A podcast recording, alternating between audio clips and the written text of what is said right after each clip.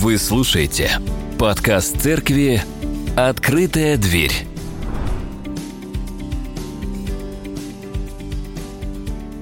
Сегодня мы говорим о том, что Слово Божье обращает к супругам, то есть к мужьям и женам. Других вариантов мы не приемлем, как Церковь Христова. Да? Аминь? Аминь. Аминь. Надеюсь, что так и будет всегда, по крайней мере, в нашем государстве. И не за, несмотря на то, что Петр в отрывке, который мы будем читать, он обращается непосредственно к а, семьям, те из вас, кто еще не в семьях, вам будет это тоже полезно. Для вас это как бы курс такой подготовительный, вы уже будете знать, к чему готовиться и на что настраиваться. Поэтому мы видим, что а, семья в Писании – это такой очень важный концепт мы видим, что семья появляется в самом начале Писания, Бытие, да? И мы видим, что в книге Откровения церковь предстает в образе невесты, что также дает отсылку на семью.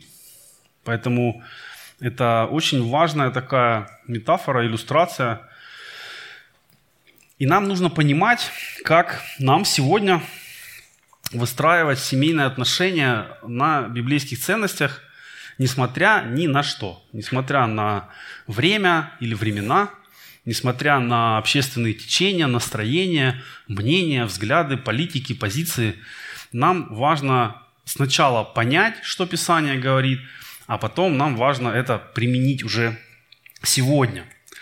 Можно сказать, что нам не повезло жить во время, когда семья, верность и однозначность отношений не является приоритетом. Сегодня это не является чем-то важным для людей, не является тем, о чем, к чему стоит стремиться, о чем стоит говорить и что стоит воспевать. Да, хотя мы можем посмотреть чуть-чуть назад в историю, много поэтов да, воспевало любовь, верность, преданность. Но сегодня мы живем в других обстоятельствах. Сегодня можно все все, что ты хочешь, все, что ты можешь себе представить. И даже если ты чего-то еще себе не можешь представить, все равно это, скорее всего, объявят, ну, что это тоже можно. Не регистрировать семейные отношения можно.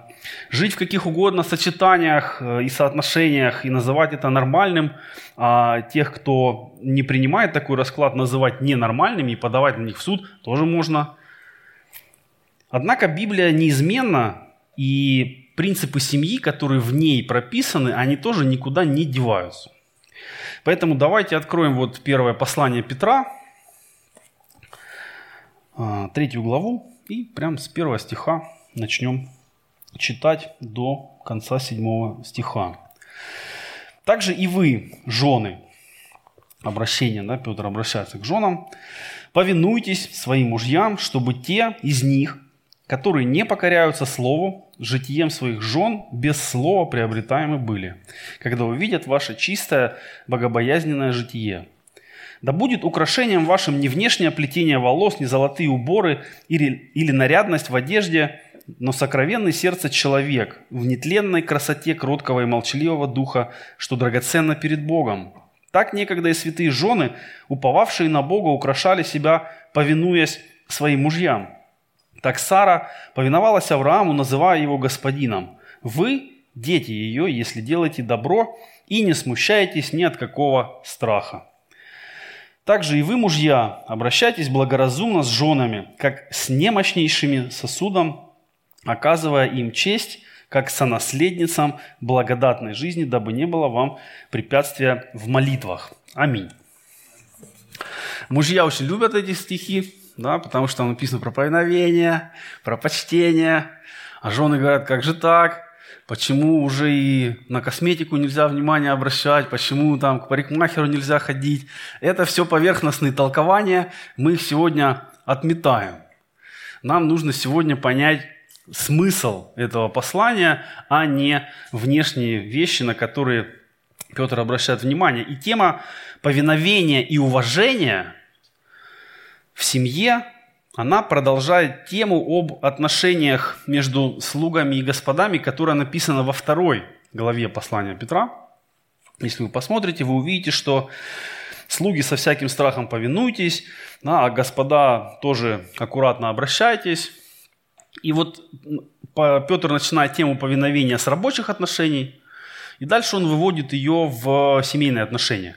И это не значит, э, что а, это некое разрешение на, например, подавление, или на унижение, или на какое-то превосходство просто по а, факту статуса, да, что вот раз ты муж, у тебя есть какое-то право, а у жены этого права нет, поэтому она будет подчиняться. Это вообще не про то.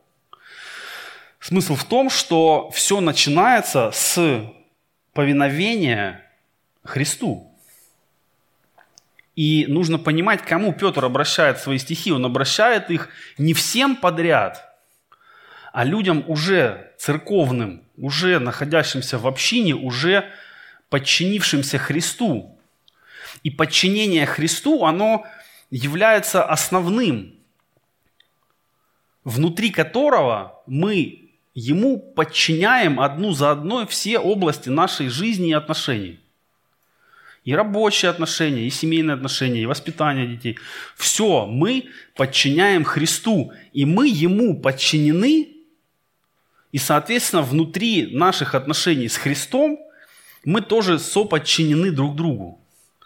И в этом нет неуважения, в этом нет подавления или какого-то игнорирования.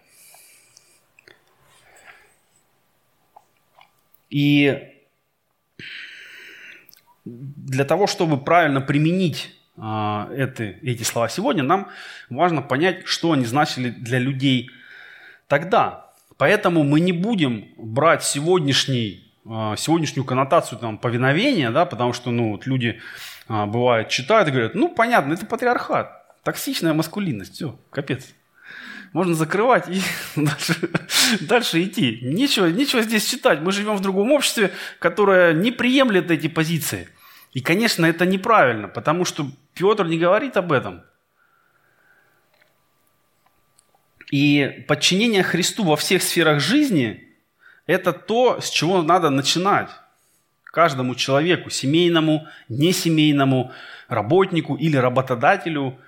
Все начинается с личных отношений со Христом и с личного подчинения Христу. Вот это очень важно, потому что сегодня и ну, последние годы можно было много слышать проповедей о том, что надо там Бога пригласить в личную жизнь. Или надо Богу, а, Богу отдать свою жизнь, ну, некий такой взаимообмен выгодный. Или еще что-то надо вот такое сделать, чтобы как бы Бог пришел и твою жизнь благоустроил. Такой, ну, как бы заказ ты размещаешь, Бог говорит, о, классно, сейчас приду вот в эту жизнь и ее облагорожу, все ненужное уберу, все нужное поставлю. Знаете, как этот, программа школа ремонта, когда какие-то квартиры невзрачные, туда приглашают специалистов, они такие оп-оп-оп, и все делают красиво. И мы тоже думаем, что вот я сейчас Бога в свою жизнь приглашу, и он так оп-оп, все сделает классно, и мне будет очень приятно жить в моей новой христианской жизни. Но про подчинение вообще мало кто говорит, потому что подчинение в наше время не очень, ну как бы модно что ли, не очень хочется об этом говорить, это некая ущербная позиция, ты должен быть как бы в, сильной позиции, в доминирующей позиции, а подчинение это для слабых. Но мы не можем игнорировать Писание, мы не можем убрать оттуда то, что нам не нравится, и оставить то, что нам нравится. Ну, были люди, которые так пытались. Один из них даже был президентом Соединенных Штатов, Томас Джефферсон. Он однажды на досуге взял ножницы и вырезал из Библии все стихи, которые ему не нравились.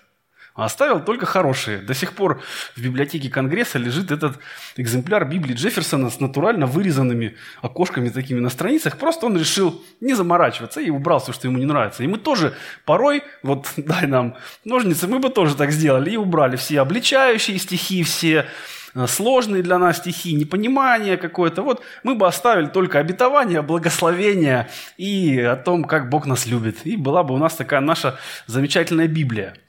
Но нам так нельзя сделать. Поэтому подчинение Христу и признание Его Господом или Господином. Мы, конечно, используем сегодня этот, этот термин там, «господин», там, как в смысле уважаемый человек – уважаемый товарищ. Но подчинение ведь это означает добровольный, а, добровольный отказ от управления собой. То есть мы говорим Господу, вот я, было время, я управлял своей жизнью как мог. Теперь я от этого отказываюсь и отдаю управление тебе. То есть я как бы пересаживаюсь с места водителя на место пассажира. А ты садишься на место водителя, и мы едем туда, куда ты хочешь, туда, куда ты ведешь. И вы знаете, я, ну, мне привычнее быть за рулем. Вообще в машине. Я привык ездить, водить. Я не знаю, ну, в основном люди чувствуют себя спокойно со мной э, в машине. Но даже если нет, я себя с собой в машине чувствую спокойно. То есть мне с собой хорошо. Я знаю, руль у меня, контроль у меня. Но когда не я за рулем, мне не всегда спокойно. Не так много людей, с которыми мне спокойно ездить на самом деле. И вот в жизни тоже так бывает. Когда мы говорим, Господи, я рулю, а ты мне помогай. Ты там будь где-то вот на месте запаски моей. Если что-то случится, ты оп, поддержал, оп, помог, оп, поменял. Но настоящее подчинение – это именно осознанное решение, что я пересаживаюсь на место пассажира, я доверяю тебе и путь, и скорость, и направление. И это не делается от того, что ну, я сам ничего не могу, поэтому давай делай ты что-нибудь. То есть подчинение от слабости это, это не такое уж как бы и подчинение. А вот когда ты выбираешь подчиниться Богу, то тогда это подчинение начинает проникать во все сферы жизни. Сначала это сложно, но потом, когда мы один, второй, третий раз убеждаемся, что Бог не ведет нас туда, где нам плохо, Он может привести нас туда, где нам сложно. Он может привести нас туда, где нам страшно даже. Но Он не ведет нас туда, где мы будем разрушены, потому что Он, он нас создал, и Он не, а, не создает нам разрушений. То мы начинаем доверять Ему все больше. И сначала это я, да, потом это я и еще что-то, потом я и моя семья. Вот об этой части как раз Петр и говорит. Вопрос в семье не в том, кто главный, потому что главный всегда Христос. Ты всегда второй по отношению к Нему. И, соответственно, уважение в семье может быть только тогда, когда у супругов есть уважение ко Христу, есть подчинение Христу.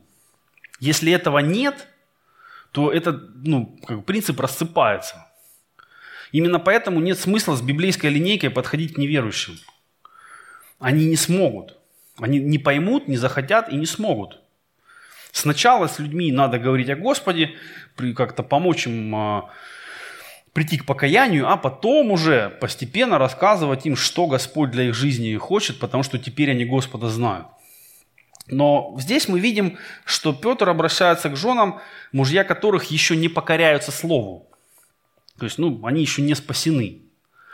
И он говорит им, что вы можете быть свидетельством Божьего действия настолько, что ваши супруги будут спасены через вас.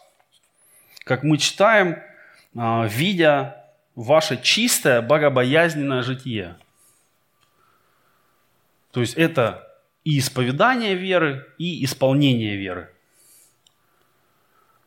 Не просто бубнешь такой, да, да когда же ты в церковь придешь, да когда же ты тоже начнешь со мной ходить. Вот нет, это не работает. Но Бог действует через нас, если мы послушны Ему, Он через нас дает какие-то а, примеры, убеждения, подтверждения людям, которые ему еще не покоряются, таким образом, что человек сам приходит к, к выводу и пониманию, что да, и мне нужен Господь. Конечно, такое может происходить не всегда, и не, нету такой стопроцентной гарантии, что если один человек в семье христианин, то со временем и другой обязательно станет. Тут уж как есть. Но Петр настаивает на том, чтобы жены свои отношения с Богом ценили прежде всего и чтобы эти отношения с Богом были хорошим свидетельством для мужей. И вот он дальше обращает на вопрос внешнее э, украшение, да, внешнее плетение волос или золотые уборы или, или нарядность в одежде.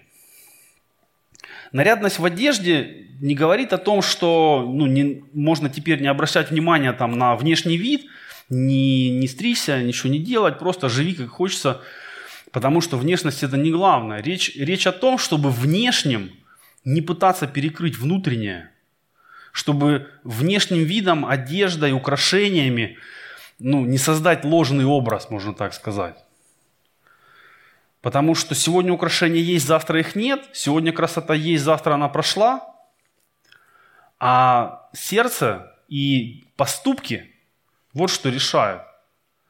И Петр напоминает женам, что состояние сердца, или как здесь написано, сокровенный сердце человек в нетленной красоте кроткого и молчаливого духа. Опять же, это не значит, что женщина там на втором, третьем, десятом месте, что ей не позволено говорить. Но иногда лучше помолчать. И вот вопрос в том, когда молчать, а когда говорить, он тоже приходит от Бога. Потому что Бог дает и мудрость, иногда помолчать, и Бог же дает и смелость говорить, когда на самом деле надо говорить. Но когда ты будешь говорить слова Божьи в семье, это будет и восприниматься соответственно. Часто мы пытаемся своим каким-то напором уговорить человека, переделать что-то, на него как-то повлиять. Да, жены пытаются мужей там переделать, мужья пытаются жен переделать. И это, ну, это всегда тупиковый вариант. Потому что мы не можем друг друга переделать, мы можем только измениться для другого.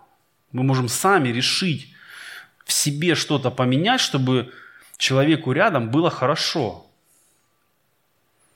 И это, и, это, и это не вопрос внешности, это вопрос именно внутренний. И опять же, может возникнуть вопрос, а почему вообще вот должно быть соподчинение? Почему не может быть просто два равных человека?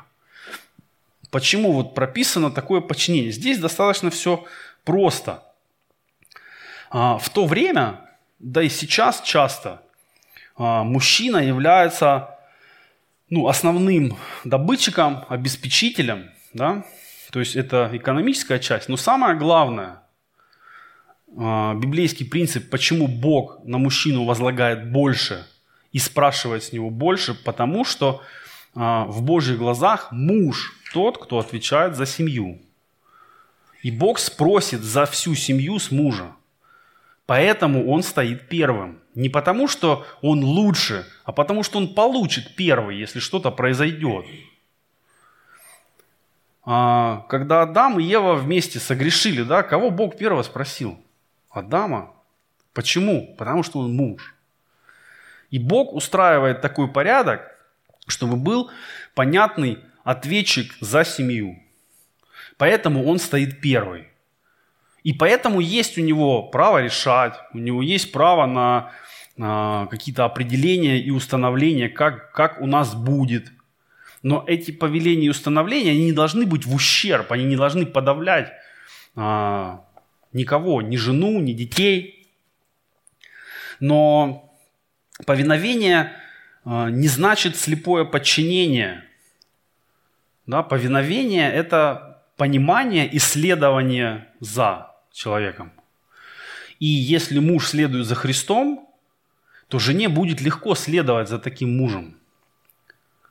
Не будет противоречий, не будет а, унижений, не будет каких-то недомолвок, потому что, когда двое людей в семье имеют личное отношение с Богом, и у них возникает конфликт, то Бог и одного, и другого приведет к согласию друг с другом. Но если вот один человек не знает Бога, а другой уже во Христе, и между ними возникает конфликт, вот здесь сложно. Но как раз-таки об этом Петр и говорит женам. Видимо, в то время демогра... ну, как бы, демография церковная была тоже как сейчас, да, что женщин в церкви больше было. По разным причинам. Может, мужчины на войне были, может, еще они чем-то занимались. Но в любом случае, если мы следуем за Христом, то подчинение не означает слепого унижения. То есть это тоже муж следует за Христом, жена выбирает следовать за мужем.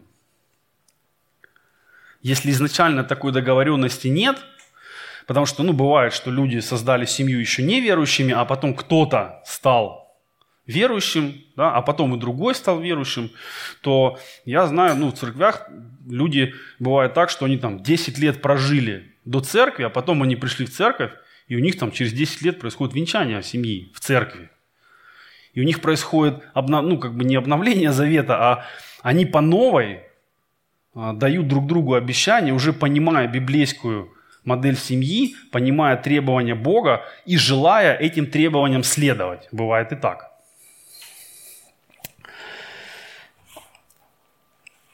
Поэтому, говоря тоже о внешности, мы понимаем, что Петр просто показывает важность личного и внутреннего над внешним и таким э, материальным, можно так сказать.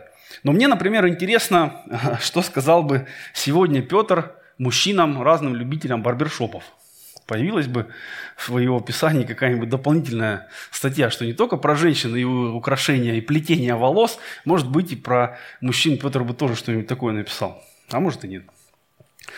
И в завершении отрывка Петр обращается уже к мужьям о том, чтобы быть благоразумными со своими женами и обращаться с ними как с немощнейшим, то есть очень хрупким сосудом, требующим аккуратности и внимания. Но часто мужчины читают а, это слово как наимощнейший и обращаются соответственно. Да? Можно еще подгрузить. Ты сильная, ты выдержишь, давай. Но Писание говорит, что нужно обращаться благоразумно, аккуратно, как с немощнейшим сосудом. И вот, вот здесь все вопросы о подчинении, о доминировании, они уходят. Потому что невозможно обращаться с человеком как с немощнейшим сосудом, и жестко его подчинять. Ты его просто разобьешь. Поэтому, когда кто-то пытается представить библейское учение как жутко, не знаю, патриархальное и токсичное, люди просто не хотят вникать в Писание. Потому что Бог есть любовь. И Бог в любви дает свои заповеди, которые можно исполнить тоже только находясь в любви. В любви Божьей и в любви друг к другу. По-другому не бывает. Нельзя исполнить Божью заповедь о любви, когда ты сам находишься в раздражении. Твое раздражение тебя сразу выбрасывает а, из э, состояния исполнения Божьей заповеди. Поэтому здесь все довольно понятно и логично. И что интересно, Петр делает акцент на том, что к женам нужно относиться вот так, да, как он написал, чтобы не было препятствий в молитвах. Оказывается, качество отношений в семье влияет на качество молитвы. Это тоже важно понимать, что а, мир в семье – это вопрос не только, ну, что а, мы не конфликтуем, мы не спорим, но это еще и качество твоих отношений с Богом. И нельзя отделить отношения в семье от всего другого. Нельзя прийти в воскресенье в церковь и улыбаться, и прославлять, и прийти домой и продолжить ругаться. Ну, вернее, можно, но это нечестно тогда. И Бог эту ложь очень быстро выводит наружу. Поэтому хорошо, что у нас есть возможность каждое воскресенье приходить в церковь, потому что если ты где-то там в пятницу, в субботу наконфликтовал в семье, а ты знаешь, что а мне с этим человеком в воскресенье на молитве стоять, надо мириться, придется. Потому что ну, я же не хочу, чтобы Бог нас поразил в церкви за ложь, да, что я прихожу к Нему, руки возношу, а у меня сердце ну, непокаянное и непримиренное. Так не надо. И, и даже если мы где-то законфликтовали, то вот, ну, к воскресенью Бог нас начинает ну, в, правильную, как бы, в правильное русло направлять. И это очень хорошо. Лучше, конечно, чтобы еще быстрее мы могли восстанавливать какие-то а, ну, разрушенные вещи, что тут поругались, тут же сразу и помирились. А, конечно, когда-нибудь можно научиться и не ругаться вообще. Но, может, это уже на небесах. Поэтому важно а, семейные отношения грамотно а, выстраивать и, можно даже сказать, целенаправленно над ними работать, потому что само собой ничего не будет происходить. И это очень важно вот по отношению к тем, кто еще не семейный, или к тем, кто скоро будет семейный. Само собой ничего не происходит, ничего не решается, ничего не возникает и ничего не исчезает. Над всем надо работать целенаправленно. И мы часто понимаем этот принцип в работе, но редко применяем его в семьях. Поэтому нужно понимать, что изначально по нашей греховной природе мы эгоисты. Каждый человек эгоист, и он хочет, чтобы ему было хорошо. И для того, чтобы ему было хорошо, он не против использовать других людей вокруг. Я же для того, я же для хорошего использую людей, да, чтобы мне было хорошо. И мы все такие. Нет праведного ни одного, да, как написано в Писании. Всяк человек есть ложь. И Бог нас начинает друг к другу как бы прилаживать. Он начинает нас менять. И то, то, на что раньше мы были не способны, Он делает нас способными.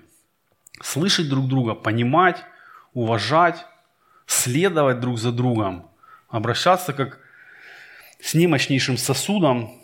И мы учимся во Христе жить по-другому. И Бог нам для этого все дал. Но нам нужно это взять и использовать, потому что, опять-таки, ничего само собой не происходит. Можно делать вид, что все хорошо, но если на самом деле нехорошо, то когда-то тебе надоест делать вид и врать самому себе и окружающим. Конечно, могут быть ошибки и конфликты, но конфликты не а, в стиле там «я такой, принимай меня как есть». Это не рабочая позиция, и она вообще не христианская, можно так сказать. А, позиция должна быть другая. Надо понять, что нам нужно изменить, чтобы нам вместе было хорошо. И вот эта готовность менять себя для блага другого и есть а, важный христианский принцип – и когда это происходит в две стороны, то все хорошо. Никто не чувствует, что меня используют, никто не чувствует, что мной пользуются, никто не чувствует, что я все тащу, а другой человек ничего не делает. То есть Бог создает а, равновесие, хотя задачи в семье разные, да, там ответственность может быть разная, объем может быть разный, но нету чувства а, такой какой-то злой усталости, да, потому что ну, человеку кажется, что он один все тащит. И еще важность крепкой христианской семьи выходит очень сильно на первый план, когда появляются дети. Вот дети – это проявитель всех семейных проблем. Если что-то было не решено, не договорено, не настроено, и это можно было как-то скрывать, то как только появляются дети, они все вытащат наружу. Даже как бы ты ни скрывал, как бы ты ни закапывал. Поэтому хорошо бы основные вещи семейные, да, как бы отношения, какие-то процессы, традиции выстроить ну, до.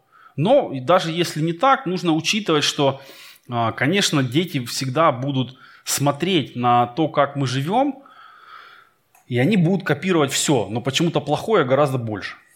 Я не знаю, почему так устроено, но так устроено. И хорошо бы иметь запас прочности, чтобы это время пройти. Поэтому что мы можем из этого отрывка для себя а, вот взять, как а, резюме такое, да? Женам нужно повиноваться мужьям, а мужьям надо обращаться с женами так, чтобы им хотелось повиноваться. Это нетривиальная задача на самом деле.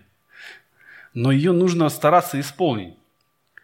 Никто не должен повиноваться по там, факту статуса. Да? Нужно выстроить отношения так, чтобы ты был муж таким, чтобы тебе хотелось э, повиноваться, чтобы за тобой хотелось следовать, чтобы ты был стабильный, надежный, понятный, э, в общем, вот все как надо. Ну, соответственно, и жены, да, они должны себя тоже вести так, чтобы для них хотелось меняться. И это должна быть не манипулятивная история. То есть семья, по идее, это место, где ты все карты у тебя в открытую всегда.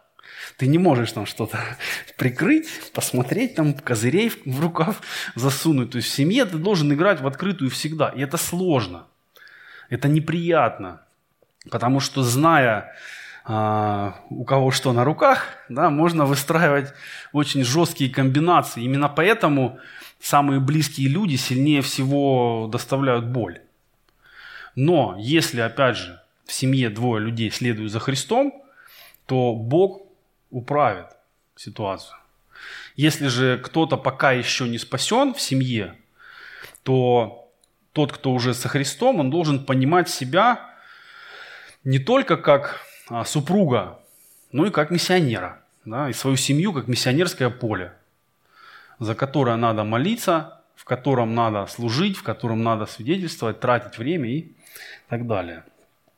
Внутреннее состояние и характер являются решающим, а не внешняя красота и дорогие украшения. Внешняя красота, но она очень быстро проходит. Прям вообще быстро. Я смотрю на фотографии свои, думаю, где этот худой красавец? Куда он делся? Очень быстро все исчезает. Красота обманчива и миловидность суетна. И что еще важно, мужья и жены – сонаследники вечной жизни. Да, говоря юридическими терминами, и мужья, и жены – наследники первой степени, когда дело касается вечной жизни. Мужья не впереди жен, жены не впереди мужей, ровно в одну линию стоят сонаследники. Каждый получает максимально 100%. Поэтому никакого нет подавления, никакого нет ущемления в правах, ничего такого даже близко нет. Поэтому, если вдруг получается, что в семье один верующий человек, а второй пока еще нет, то жить нужно так, чтобы неверующему захотелось узнать того Бога, в которого человек верит. Чтобы он не бежал от Бога, как от чего-то страшного, чем ему уже все уши проели, а чтобы ему захотелось узнать этого Бога, который настолько влияет на жизнь его самого близкого человека – и тогда ему захочется быть в церкви, тогда ему захочется знать Христа. И тогда и произойдет, что и другой человек покается, и все, семья будет очень в хорошем состоянии. И, конечно, не нужно делать так, чтобы церковь или служение становились препятствием для семейных отношений. Я видел семьи, которые разваливались из-за служений. Это очень странно, но так происходило.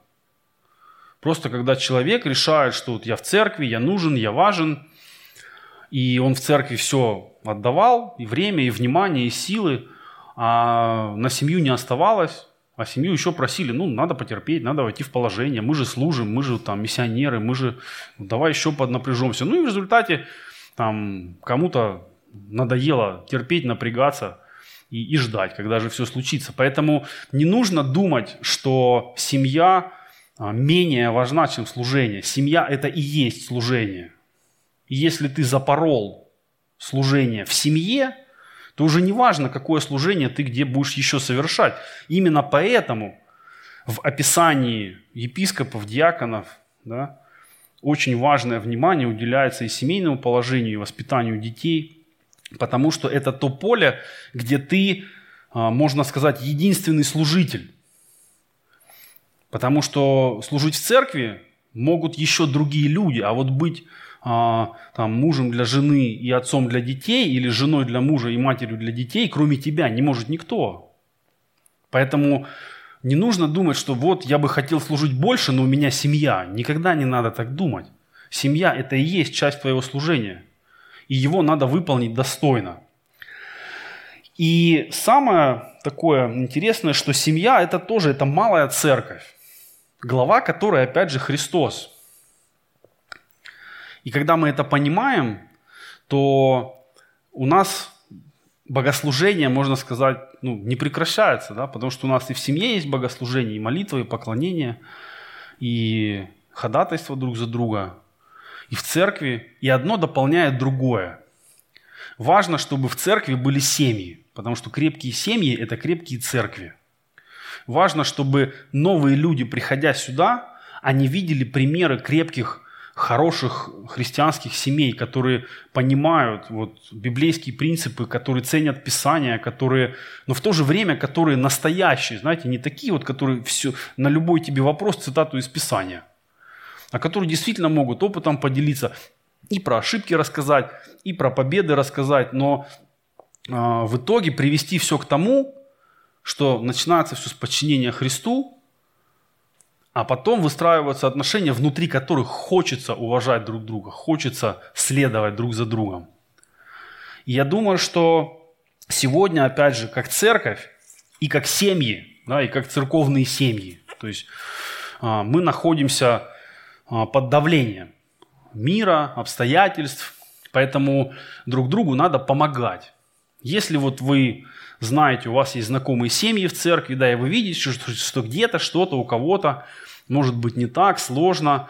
Вот, ну, сначала просто начните за них молиться. Может быть, подойдите, поговорите. Не делайте вид, что вы чего-то не замечаете. Что это, это их личное дело. Они сами разберутся. Не надо лезть туда, куда тебя не просят. Потому что можно потом просто увидеть, что человек приходил с кем-то, а потом он перестал. И все. А потом просто узнать, что уже и семьи нет. Но чтобы так не случалось, а, важно понимать, и семью как поле служения, да, и семью как такой а, фокус церкви. И тогда новые люди, приходя, они будут не только слышать, как надо жить, но они будут видеть настоящих людей, да, с семьями, с детьми, со сложностями, но они будут видеть, как эти люди сложности преодолевают, и как Бог им помогает, как Бог их благословляет, как Бог их направляет, как Бог их обличает, как они просят прощения, как они прощают друг друга. Вот это все обычным людям важно видеть. И я благодарю Бога за то, что в моей жизни и в жизни нашей семьи, особенно в первые годы, были хорошие христианские семьи, которым мы иногда просто могли прийти в гости и сказать, а что вы делаете, когда ругаетесь? И они нас слушали, и они нам ну, просто говорили, что вот так, так, вот это надо, вот это не надо. Поэтому давайте помолимся, чтобы Господь благословил, а, если надо, обновил наше понимание о семьях, о, о взаимоотношениях супругов, и чтобы мы были а, достойным свидетельством для а, людей. Дорогой Господь, мы благодарны Тебе за Твое Слово, которое дает нам понимание Твоего замысла о семье и Твоих взаимоотношений в семье. Мы просим, Господь, дай нам быть такими мужьями, такими женами, которые будут достойны Твоего призвания и которые действительно будут а, развивать семью как церковь, в которой Ты глава, в которой Тебя уважают, Тебе поклоняются и за Тобой следуют. Мы просим, Господь, благослови наших детей и благослови нас а, быть достойными родителями, которые являют а, также веру, и глядя на которых а, дети могут видеть, а, как ты нас любишь, как ты нас благословляешь, и как мы служим, чтобы это было естественно и понятно. Благодарим Тебя за все, что Ты даешь нам. Просим, Господь, за тех, кто, может быть, испытывает сложности семейные. Просим, даруй мира, взаимопонимания и взаимного уважения. Благослови нас поддерживать друг друга, укреплять друг друга, чтобы нам не конфликтовать, не обижать друг друга, но укреплять, созидать и через это укреплять и созидать наши церкви. Благодарим Тебя во имя Отца, Сына и Духа Святого. Аминь.